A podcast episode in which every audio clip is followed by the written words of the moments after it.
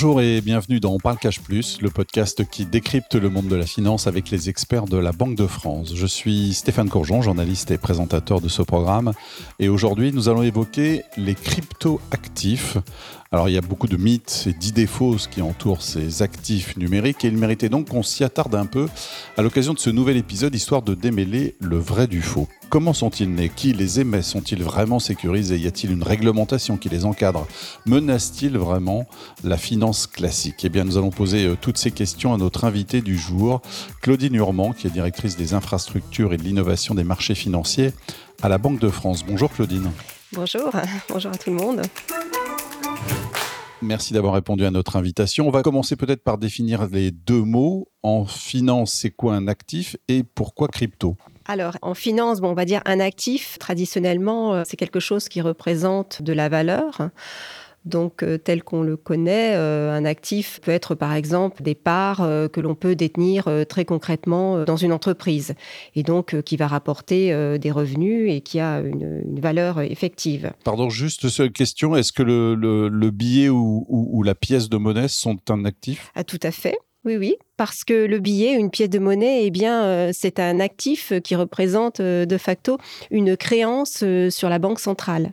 Donc euh, pour les, cryptos, effectivement, c'est un petit peu euh, particulier. Donc euh, les cryptos, les cryptoactifs, ce sont des en fait des actifs numériques qui sont créés donc et qui sont échangés par des ordinateurs qui sont connectés entre eux et qui utilisent effectivement des formules mathématiques complexes pour être générées et qui font appel donc à ce qu'on appelle la cryptographie, c'est-à-dire une technique de codage des données. Donc, euh, ce sont des actifs euh, en fait qui sont, on va dire, virtuels, donc euh, dématérialisés, et qui reposent sur la technologie qu'on appelle, voilà, la technologie de blockchain. Donc effectivement un concept relativement enfin nouveau qui existe déjà depuis plusieurs années, mais qui voilà qui s'est développé au cours des, de, ces dernières années. À quand on remonte leur origine d'ailleurs précisément? Ah, alors en fait, euh, à peu près aux alentours de 2008, euh, donc euh, voilà, maintenant plus d'une dizaine d'années, donc le premier crypto actif qui est apparu en la matière est voilà très connu. Il s'appelle le Bitcoin. Et il a été développé en fait pour échapper quelque part à ce qu'on appelle la finance traditionnelle et euh, venant voilà d'une euh, idéologie euh, quelque part libertarienne de se dire voilà de la part d'une certaine communauté on ne souhaite plus avoir des banques ou des intermédiaires dans cette finance traditionnelle. Et on souhaiterait pouvoir faire des échanges de manière libre de pair à pair en utilisant donc euh, notre propre actif, euh, en l'occurrence euh, ce fameux Bitcoin. Donc c'est quelque part un bouleversement de l'ordre établi et des modèles traditionnels qui a été voulu lors de l'émergence de ce Bitcoin. Alors voulu par qui justement? Qui en sont les émetteurs aujourd'hui? Qui en ont été les émetteurs à l'origine? Alors effectivement, toute une, toute une communauté euh, qui a vu euh, le jour, notamment au travers euh, de ce Bitcoin. Donc on a connu plusieurs, plusieurs types de, de crypto actifs qui ont été émis par, on va dire, des communautés privées. Et puis petit à petit, on a vu l'émergence d'acteurs dits voilà, institutionnels, d'acteurs privés bien sûr, de sociétés qui ont vu la possibilité d'avoir des gains sur ces transactions et qui ont constitué donc euh, des sociétés qui ont ensuite euh, émis euh, ces cryptoactifs, qui les ont, qui ont mis en place aussi des, plateformes hein, d'échange. Donc petit à petit, il y a eu, on va dire, une institutionnalisation de tout, de tout cet écosystème autour de, de, nouveaux acteurs qui ont fait leur entrée sur sur les marchés et en particulier dans une période où il y a eu euh, des taux euh, bas, donc avec des perspectives de gains euh, intéressantes pour eux. Donc c'est cette recherche de gains finalement qui les a poussés à les émettre au départ, c'est cette seule raison-là. Est-ce que vous pouvez nous donner des, des exemples précis? Alors, euh, je, reviens, oui, sur cette question de gain. Il y avait, il restait quand même au départ cette idée libertarienne, voilà, de, se débarrasser des intermédiaires euh, traditionnels. Euh, mais très vite, dans cette période de, de, taux bas, on a, on a pu voir que les rendements, par exemple, sur les cryptoactifs pouvaient être plus élevés que ce qui se passait dans la finance traditionnelle. Donc, typiquement, ça pouvait être emprunter donc des cryptoactifs pour les reprêter ou les échanger sur d'autres cryptoactifs avec des taux de rendement euh, bien au-dessus euh, euh, de ceux du marché de, la finance traditionnelle. Donc ça peut être un échange voilà, de, cryptoactifs, des arbitrages, donc toutes sortes de possibilités. Et c'est ce qui a fait, on va dire, l'intérêt sans doute de la perspective d'avoir des, gains euh, immédiats euh, qui pouvaient être euh, voilà de, l'ordre de 6%, 10%, voire plus sur, sur certains cryptoactifs. Mais en ne considérant pas l'aspect de risque, je pense qu'on va en parler un petit peu plus tard sans doute.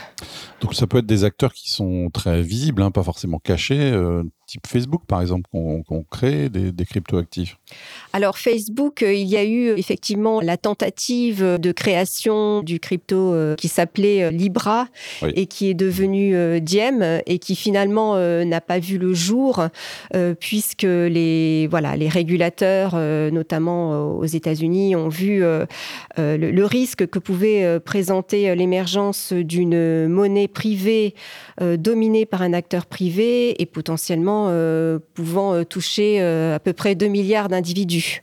Donc c'est pour ça que cette, cette monnaie, ce, cryptoactif privé, finalement, n'a pas vu le jour au regard du, risque systémique qu'il pouvait représenter. Et alors sur quelle technologie reposent ces, ces cryptoactifs aujourd'hui?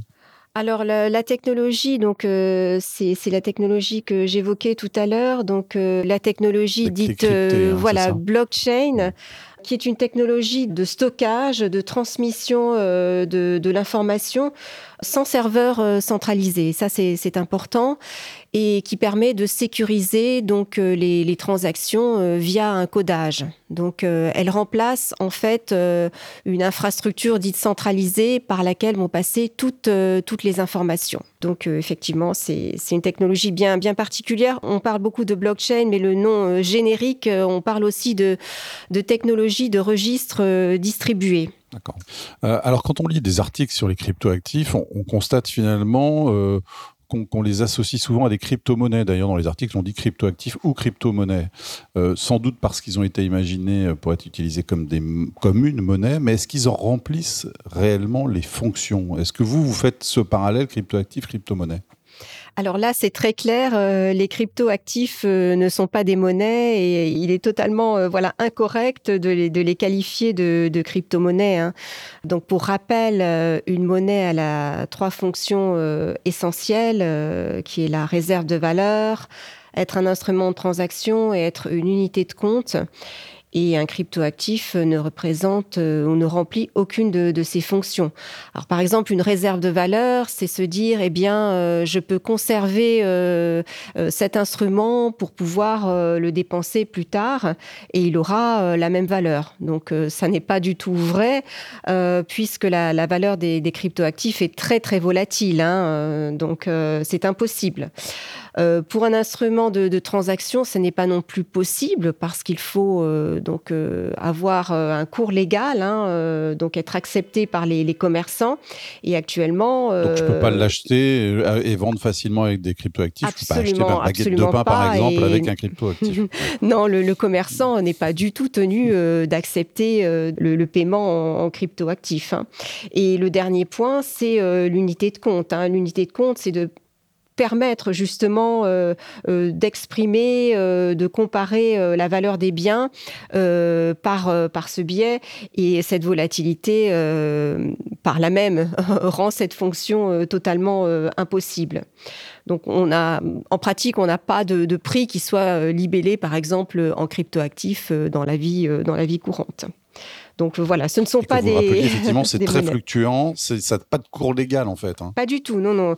Euh, donc hmm. par exemple, voilà, le, billet, comme je disais tout à l'heure, les pièces ont un cours, euh, cours légal. mais ça n'est pas du tout le cas voilà, des cryptoactifs qui sont des, des, instruments, on va dire des monnaies, ou des, en tout cas des actifs dits privés. Voilà, complètement. Donc, pas de terme de monnaie et pas de cours légal. Vous avez évoqué tout à l'heure évidemment les bitcoins, puisque ce sont à, eux qu'on pense forcément quand on parle de cryptoactifs. Est-ce que ce sont les seuls? Est-ce que c'est euh, ou est-ce qu'il y a finalement plusieurs générations de cryptoactifs? Ah oui, effectivement. Donc euh, plusieurs euh, plusieurs générations de cryptoactifs donc sont apparues. la première était le, le, Bitcoin, donc reposant sur la cryptographie, mais sans valeur économique, sans sous-jacent économique réel. Donc il y a eu quand même une certaine défiance euh, qui est apparue, euh, notamment quand il y a eu un gros euh, crack en 2000, 2021 sur ce cryptoactif. Et sont apparus ensuite ce qu'on appelle les, les stable coins qui sont adossés à ce qu'on appelle des, des réserves, hein, donc des actifs réels qui peuvent être soit des, soit des monnaies, hein, de vraies monnaies qui ont cours légal et qui peuvent être également des paniers d'actifs, voilà, comme, euh, euh, comme des, actifs financiers, euh, des, obligations, des, titres. L'idée étant de conférer un petit peu plus de confiance à ces cryptoactifs qui restent cependant risqués. Oui, parce que l'idée des stablecoins, c'est finalement qu'ils soient un peu plus ancrés finalement dans l'économie réelle et qu'ils fluctuent moins, mais c'est pas forcément la réalité justement. Oui, tout à fait. L'idée euh, est effectivement de leur conférer euh, davantage de, stabilité en les rattachant à des, actifs euh, voilà, réels, comme par exemple voilà, des, monnaies hein, qui, qui ont bien cours légal, ou bien effectivement à des actifs financiers comme voilà, des, titres, typiquement, qui ont intrinsèquement une valeur. Mais, mais pour autant, au vu des derniers événements qui a pu y avoir sur les, les marchés des cryptoactifs, on a vu que c'est ces, stablecoins, en fait, ne peuvent pas du tout être qualifiés de, de cryptoactifs stables. C'est bien le problème. Mhm. Est-ce qu'ils n'ont quand même pas l'avantage d'être plus rapides et moins coûteux que les systèmes actuels, par exemple pour les transferts de fonds internationaux? Alors, bon, il est vrai que les transferts de fonds internationaux, euh, et là ça fait vraiment partie des, des, travaux euh, internationaux qui sont conduits en la matière, restent encore euh, très longs, très, très coûteux, parce qu'ils impliquent de multiples intermédiaires, par exemple des banques de correspondance, hein, typiquement. Donc c'est vrai que l'on pourrait se dire qu'une piste euh, pourrait potentiellement être euh, ces, ces cryptoactifs dans la mesure où en utilisant des techniques euh, de type blockchain ou registre distribué, on pourrait avoir des, transactions et des, transferts qui puissent s'effectuer quasiment euh, en temps réel. Euh, pour autant, euh, il reste tout de même à mesurer l'ensemble des, risques afférents, hein, donc notamment tout ce qui est risque de, perte de valeur. Donc, je crois qu'il faut être extrêmement prudent en la matière. Pour le moment, aucun cryptoactif, en tout cas, ne, répond à des conditions suffisantes de, de stabilité et de sécurité qui puissent permettre une généralisation pour ces transferts euh, internationaux. Donc, c'est pour ça que les, beaucoup de, pays euh, réfléchissent à une monnaie euh, de, banque centrale pour conférer cette, cette sécurité. On y reviendra d'ailleurs justement tout à l'heure. Alors, vous, j'allais vous demander finalement quels étaient les risques que comportent ces stablecoins et les cryptoactifs en général. Vous avez parlé plusieurs fois de la sécurité. C'est pour vous le premier risque identifié? Au-delà de leur volatilité? Alors oui, bon, la, volatilité reste effectivement le, principal euh, risque, hein, puisqu'on a vu, euh, euh, voilà, typiquement des, des, cryptoactifs comme le Bitcoin qui ont pu perdre en quelques jours 40% de leur valeur. Donc vous imaginez bien, si vous avez par exemple 100 dollars, l'équivalent de 100 dollars aujourd'hui en cryptoactifs et que demain finalement vous avez 60 dollars, c'est quand même problématique. Euh, donc ça, c'est quand même le, principal risque. Il y a aussi euh, des, risques qui ont été euh, voilà avérés de, disparition et de vol de cryptoactifs. Typiquement, lorsque des clés cryptographiques ont pu être subtilisées, donc il y a des, gens qui ont pu perdre complètement leur portefeuille virtuel de, cryptoactifs. Donc il y a un vrai risque en la matière. C'est comme si on, a, on, a, accédait au code de votre carte bancaire. Quoi, Absolument. on vous vide vide votre compte. Mm. Donc c'est aussi très dangereux de ce point de vue-là, et sans parler effectivement de, des, escroqueries qui peuvent voilà, être, être également, hélas, en place avec des acteurs peu scrupuleux sur ces marchés. Oui, parce que les cryptoactifs sont anonymes. C'est-à-dire qu'en fait, on peut les utiliser malheureusement à très mauvais escient. Absolument. Et, en fait, c'est un vecteur principal de, euh, transactions euh, complètement euh, illicites. Hein, donc, typiquement, avec des risques de blanchiment très élevés.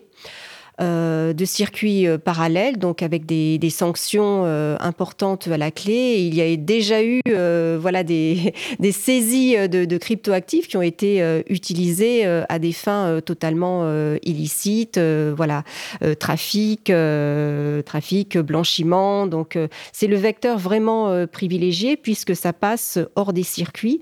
Alors que par exemple dans les circuits traditionnels, typiquement les intermédiaires, les banques ont des obligations euh, de surveillance euh, du blanchiment et, doivent effectivement participer à tout ce processus de sécurisation.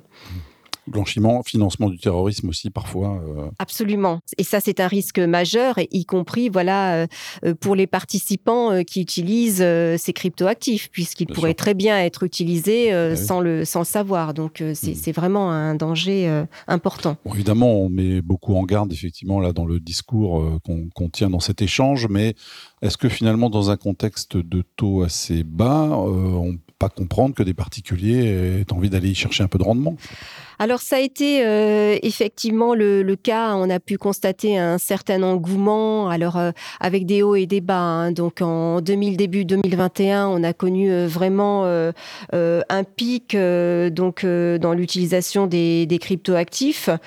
Bon, après, il y a eu tout à coup un, dégonflement brutal. En 2000, donc il y a eu un crack en, mai 2021. En 2022, il y a eu quand même plusieurs secousses très importantes, hein, avec notamment le Terra Luna, donc qui étaient des, des crypto actifs algorithmiques, donc non fondés sur des réserves. Euh, ensuite, euh, voilà, il y a eu la, faillite de la plateforme FTX. Donc euh, voilà, un marché qui a quand même eu des, alertes très très importantes.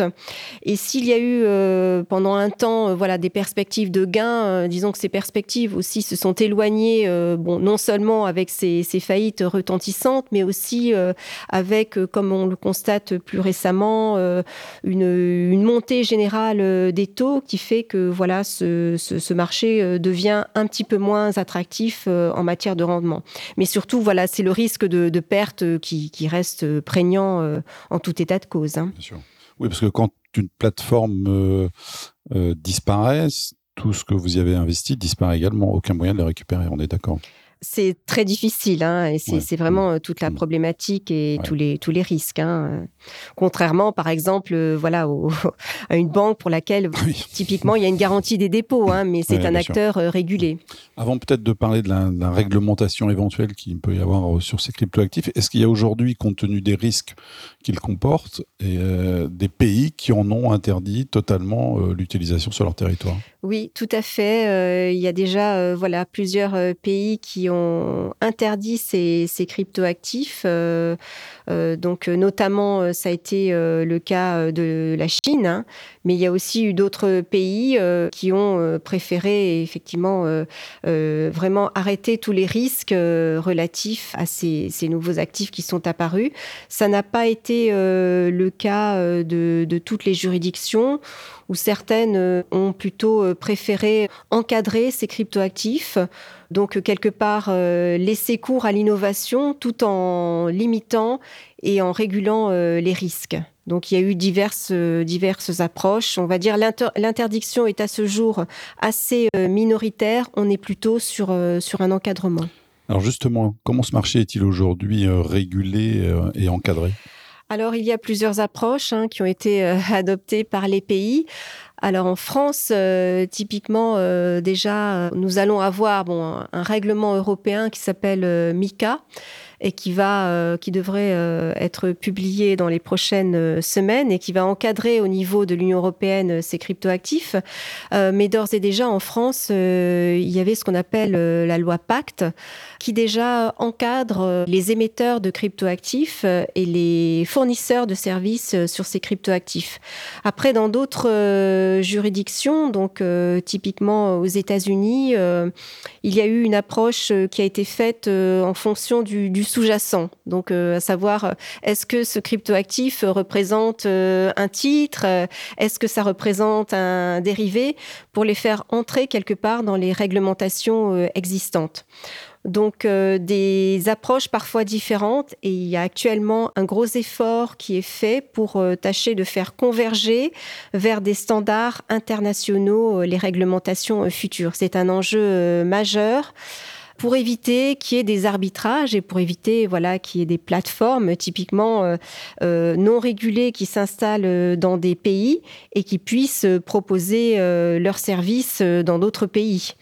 Donc euh, c'est vraiment tout, tout l'effort. Donc la concertation internationale, c'est indispensable. Absolument. Et elle est faite sous l'égide de ce qu'on appelle du FSB, donc c'est le Conseil de stabilité financière, euh, qui édicte des, des, recommandations qui devraient être publiées euh, l'été prochain, à la fois sur les stablecoins et sur les autres cryptoactifs, et dont les, les pays devront s'inspirer pour édicter leur, leur réglementation et arriver à cette convergence. Vous l'avez un peu dit tout à l'heure, mais on perçoit effectivement que les banques sont centrale aujourd'hui commence à explorer des pistes un peu pour répondre aux, défis que proposent ces cryptoactifs. On a parlé tout à l'heure notamment d'inclusion financière et de cette possibilité offerte par les stablecoins de rendre finalement plus rapide, moins coûteux les transferts de fonds euh, internationaux. Donc les banques centrales réagissent quand même aujourd'hui et, et, essayent de répondre à ces défis-là Tout à fait. Alors euh, sans doute le déclencheur a été euh, le, projet de, Facebook, hein, de Libra puis, puis Diem. Hein. qui a provoqué une certaine prise de conscience et aussi le, le, risque de perte de ce qu'on appelle perte de souveraineté de la monnaie euh, par, euh, par les États, hein. donc euh, qui est quand même un risque aussi bien bah, pour toutes les, économies, y compris pour les pays émergents. Et donc l'idée de ces euh, monnaies numériques euh, de, banque centrale, c'est de euh, vraiment avoir une réponse publique pour proposer un actif, donc une monnaie qui soit une vraie monnaie de règlement, qui soit sécurisée et qui soit aussi, on va dire, en lien avec les nouvelles technologies, parce que les habitudes des consommateurs ont changé. Ils sont, ils utilisent de nouveaux moyens de paiement et ça peut être un moyen aussi d'accompagner toute cette innovation financière mais sans les risques euh, afférents aux cryptoactifs. Donc euh, ça participe de cette euh, idée, de ces principes. Cette monnaie numérique de banque centrale, on l'avait évoqué effectivement dans un épisode l'an dernier. Où en est-on d'ailleurs dans la phase d'étude de cette monnaie? Alors plusieurs plusieurs zones voilà monétaires réfléchissent effectivement à une monnaie numérique de banque centrale. Au niveau de l'eurosystème, euh, des travaux euh, sont en cours, toujours en phase d'investigation en vue d'un potentiel euro numérique euh, de détail. Donc la phase d'investigation a commencé en octobre 2021 et devrait s'achever en fin d'année, hein, fin de cette année 2023. Euh, elle implique des travaux très importants dans lesquels la Banque de France est fortement impliquée avec tout l'eurosystème. Et c'est à la fin 2023 que le Conseil des gouverneurs de la Banque centrale européenne devra ensuite se prononcer euh, sur euh, la suite, c'est-à-dire sur le démarrage ou pas d'une potentielle phase de, de réalisation. Donc euh, ça serait euh, potentiellement une deuxième étape. Et si cette dernière euh, effectivement était décidée, ce serait potentiellement à l'horizon sans doute de 2026 pour avoir un euro numérique de détail. Mmh. Mais c'est encore un petit peu tôt pour le dire. pour terminer peut-être Claudine Normand, quel conseil vous donneriez à ceux qui nous écoutent et qui seraient tentés malgré tout d'investir dans les cryptoactifs? Eh bien d'être extrêmement euh, prudent. Je pense qu'on a, euh, voilà, j'ai déjà parlé des, des risques euh, très importants liés à ces, à ces cryptoactifs. Donc d'être très méfiant, en tout cas, sur les rendements que peuvent proposer les, les fournisseurs de, de, ces services, les émetteurs, et de faire attention aussi aux, aux escroqueries éventuelles. Hein. Donc typiquement, voilà, un petit conseil sans doute serait de, de regarder déjà si le fournisseur ne figurerait pas euh, sur une liste noire qui est publiée par euh, l'autorité des, marchés financiers sur son site internet. Euh, donc déjà se renseigner et voir si effectivement il n'y a pas un problème, puisque typiquement ce sont des, sociétés ou des voilà des officines qui ont été condamnées pour notamment voilà des, activités illicites ou du blanchiment de, de, capitaux. Donc être très prudent déjà euh, par rapport aux, fournisseurs et aussi être prudent euh, par rapport au montant voilà, qui, serait, euh, qui serait investi, hein, parce qu'on a déjà très amplement parlé des, fluctuations. les, les, Français, en fait, sont quand même euh, assez prudent hein, par rapport euh, à l'ensemble de dans, dans l'Union européenne. Euh, il y a une utilisation assez modeste des, des cryptoactifs dans l'Union européenne. Je crois que c'est aux alentours de pas tout à fait 10% et on est bien bien en deçà en France puisque voilà l'utilisation les, les, Français épargnent de manière assez prudente. Mais en tout cas oui, être très très circonspect en la matière et ne, ne pas surtout ne, ne pas investir des montants importants important. Euh, je crois que c'est c'est quelque chose, voilà, un bon conseil de, prudence. prudence, effectivement, quand on reçoit des SMS, des courriels ou des, pubs sur les réseaux sociaux qu'on voit fleurir, effectivement, pour, sur ces plateformes. Tout à fait. Merci beaucoup, Claudine Urmand. Merci à vous. Je rappelle que vous êtes directrice des infrastructures et de l'innovation des marchés financiers à la Banque de France. Merci euh, à vous qui nous écoutez, de nous avoir suivis. À très bientôt pour une nouvelle édition et retrouvez tous les épisodes dont parle Cash Plus sur le site de la Banque de France et sur toutes les plateformes d'écoute.